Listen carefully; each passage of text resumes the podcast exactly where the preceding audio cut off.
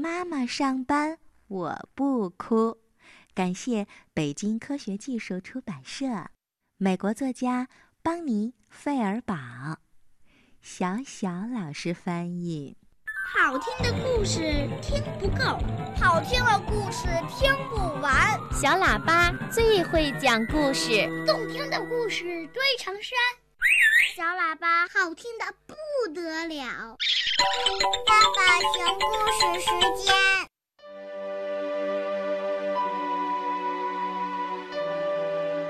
熊妈妈什么时候都在家，小熊可喜欢这种感觉了。可是，妈妈们总有需要出门的时候，比如去上班呀，去超市买东西。我很快就会回来。熊妈妈对小熊说：“在说再见之前，咱们开开心心的玩一会儿吧。”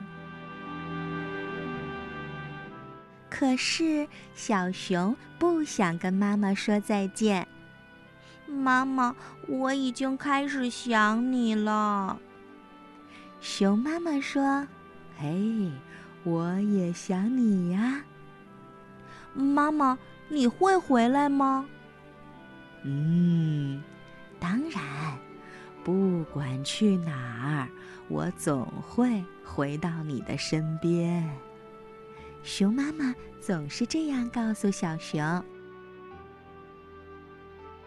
熊妈妈常常和小熊说：“孩子，就算我不在你的身边，宝贝，我也会给你我的爱和亲亲，每一天每一分钟都不落下，跟现在一模一样。”知道吗？我的爱和亲亲会穿过空气，从我飞向你。嗯，能感觉到它们吗？是的，妈妈。小熊说：“可是，您确定您走了之后不会忘掉我吗？”哎。我会每时每刻都想你，熊妈妈告诉小熊：“无论无论我在哪里，无论我在做什么，妈妈，哪怕是你工作特别特别忙的时候吗？”是的，不管我有多忙。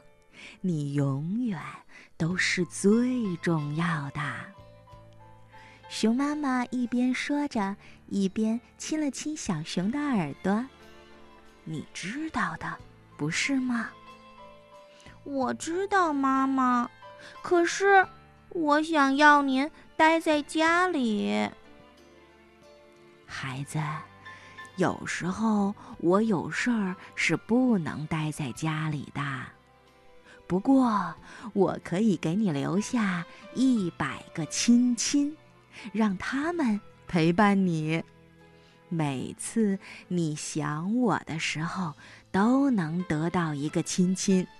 你还记得怎么从一数到一百吧？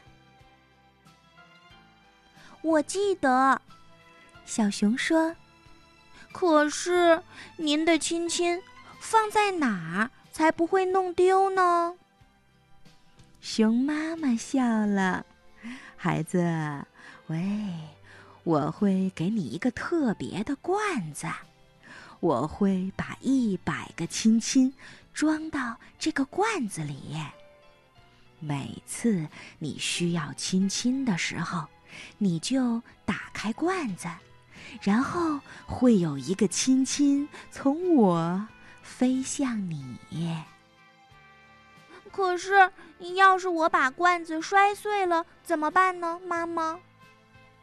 哦，那我就把一百个亲亲装在信封里。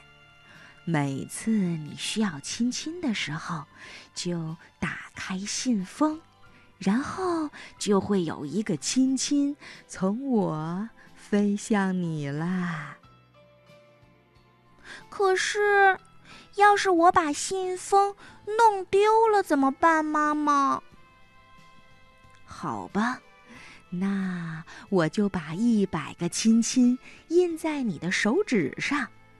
每次你需要亲亲的时候，就用手指碰一碰你的胸口，然后就会有一个亲亲从我飞向你啦。妈妈笑了，问他：“宝贝，你不会把手指弄丢的，对不对？”“嗯，是的，妈妈，不会。可是……”我怎么才能把我的亲亲给您呢？突然，小熊想到了一个好主意。我知道怎么把我的亲亲给您了，妈妈。这样我们就能永远在一起啦。